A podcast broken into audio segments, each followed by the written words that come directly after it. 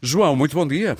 Olá, bom dia, Aurélio. Hoje vamos andar aqui como anda o Batalha no Porto às voltas com Cronenberg. Aliás, é um, uhum. é um ciclo retrospectiva, não só de Cronenberg, mas o grosso é Cronenberg, que já está patente, chamemos-lhe assim, no Cinema Batalha desde a semana passada, desde o dia 8, e vai estar até ao dia 15 de dezembro. Uh, nós aqui, antes até de estarmos agora a falar, estávamos aqui em conversa prévia a falar do último, eh, eu ia dizer do último disco, que estupidez, do último filme de David Cronenberg. E, e, e, o que me estava a surgir da nossa conversa é, que, é aquele velho clichê que se fala dos génios, que fazem sempre a mesma obra com mais uma coisinha. Uhum. E o último é um pouco isso, João?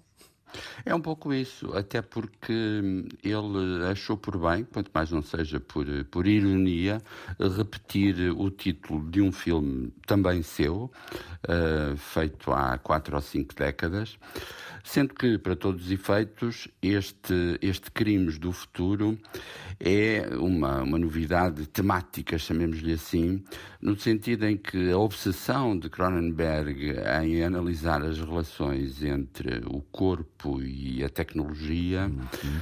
agora hum, dá conta de uma hipótese, chamemos-lhe assim, desse, desse futuro próximo em que, de repente, num mundo saturado de tecnologia, os corpos começaram a gerar novos órgãos. De tal modo que se faz. Spoiler alert, spoiler alert. não, não, porque isto está no trailer. Está eu no sei, trailer. eu sei, estava a brincar consigo. eu sei, eu sei. De tal modo que há performances de, de operações ao vivo, é caso para dizer, em que são exibidos esses órgãos. Ou seja, uma performance facto, médica, se quiser, quase. Exatamente, exatamente. Um, e, e, portanto, isto, isto de algum modo confirma, confirma e desenvolve de forma fascinante, a meu ver. Para mim, foi de longe o melhor filme deste ano, da, da edição do, do Festival de Cannes. Portanto, aconselho Confir... vivamente a que se vá ver. Vivamente, uhum. vivamente. Até porque, Aurélio, também conversámos sobre isso e vale a pena sublinhar. É, é uma maneira, eu diria, quase pedagógica de eh, reforçarmos o facto de Cronenberg não encaixar de modo nenhum nas matrizes correntes do chamado cinema de terror. Que uh, alguns é... insistem em gaiolá-lo aí, o que Exato, para mim é um bocadinho também disparatado, mas isso é não... completamente redutor. É evidente que se pensarmos em filmes mais antigos, como A Ninhada, os Scanners, A Mosca, Uh, há, evidentemente, componentes do cinema de terror, mas ele fez, por exemplo, um método perigoso, que é um dos filmes mais espantosos que, a meu ver, já se fizeram sobre a psicanálise, colocando em cena Freud e Jung, Freud interpretado por Viggo Mortensen e Jung por Michael Fassbender, e eh, de facto compreendemos que hum, que dois em todo o sentido, em todos os sentidos, é. quer Freud e Jung, quer Fassbender e qual era o outro? Exato. Uh, Viggo Mortensen. Viggo Mortensen, exatamente. Que sim, dois. Sim.